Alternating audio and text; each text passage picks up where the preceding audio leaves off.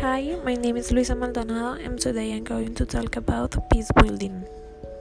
Peace is commonly described as the result of a long collective consolidation process, either of social change or the transformations that our country needs. To achieve it, we necessarily must oppose to structural factors that are part of the social conflicts and armed conflict that we still undergo. We must create conditions that correctly assure use the fulfillment of human rights, both collective and individual ones. This peace consolidation process requires an agreement that finishes the armed conflict.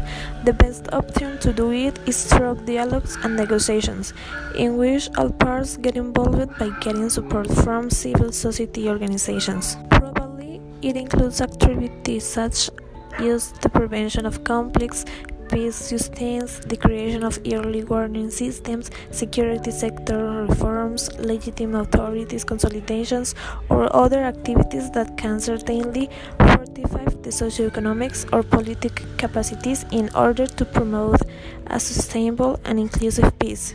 This peace consolidation is a strategy, a path to reach structural stability and its corresponding human security level.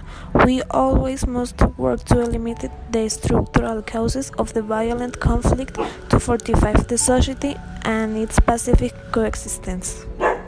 Now, to begin to we must consider the following principles.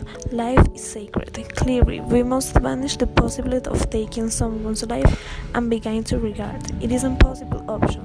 Likewise, we have to take into account the term equality, because it is of paramount importance to respect and treat others as equals by learning to cope with diversity.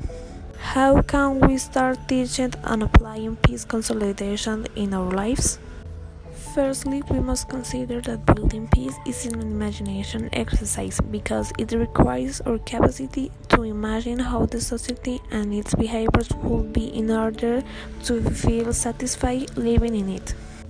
Therefore, we cannot leave aside the fact that the basis of this peace process are primarily in our homes and schools.